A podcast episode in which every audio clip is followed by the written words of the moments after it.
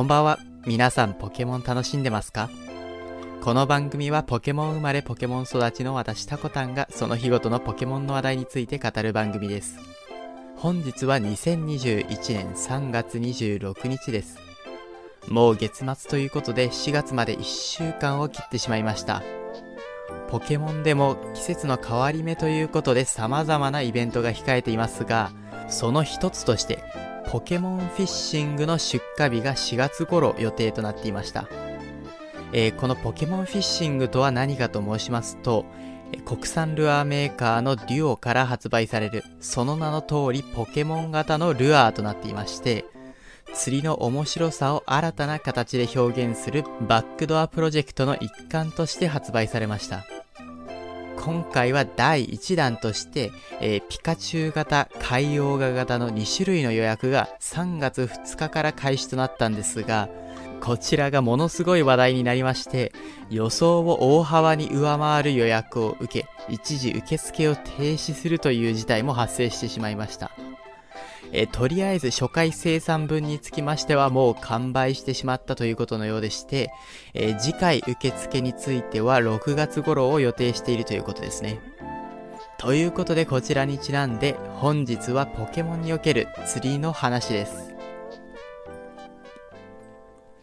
ポケットモンスター本編には野生のポケモンを釣り竿で釣り上げる釣りというシステムがございます。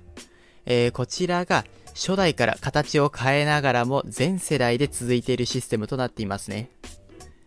基本的には水辺で釣り竿を使うことで釣りをすることができまして、えー、釣り上げたポケモンとは戦闘になって倒したり捕獲することができます。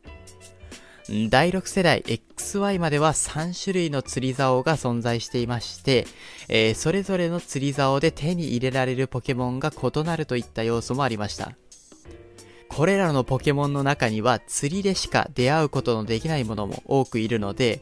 ポケモン図鑑のコンプリートのためには必須となる要素ですね。釣りでしか手に入れられないポケモンの中で特に印象的なのはヒンバスでしょうか。このポケモンはルビーサファイアで登場したポケモンなんですが、遭遇するための条件が非常に特殊でして、119番道路に存在する巨大な川のうち、特定のスポットでしか釣ることができないという仕様になっています。具体的には、440マスある川の中で6マスにしか出現しないんですよね。さらにこれ何がすごいかというと、その6マスというのがカセットごとにランダムな上に日ごとに場所が変わってしまうということでして、あのー、攻略本などを見て場所を特定するということができなかったんですよね。僕も当時は1マスずつしらみつぶしに釣りをしながらヒンバスを探していた記憶がありますね。え一応友達と通信することで出現位置が一緒になるというような機能もあったので、協力してくれる友達がいれば一緒に手分けして探すといったことも可能でした。他に釣りの思い出といえば、ポケットモンスタープラチナのコイキングでしょうか。殿堂入り後に行くことのできるリゾートエリアにて、すごい釣り竿でコイキングを釣ることができるんですが、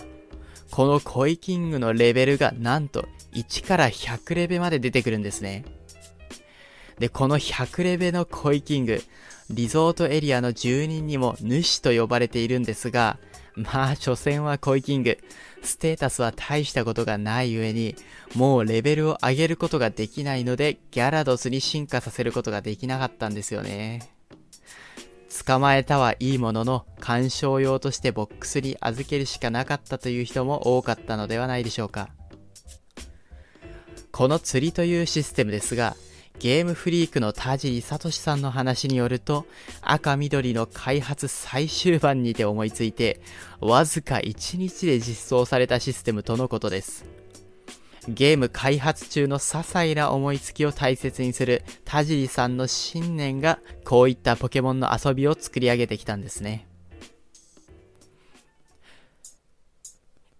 ということで本日はポケモンにおける釣りについての話でした。そういえばポケモン GO にも釣り人のメダルというのがありましたね。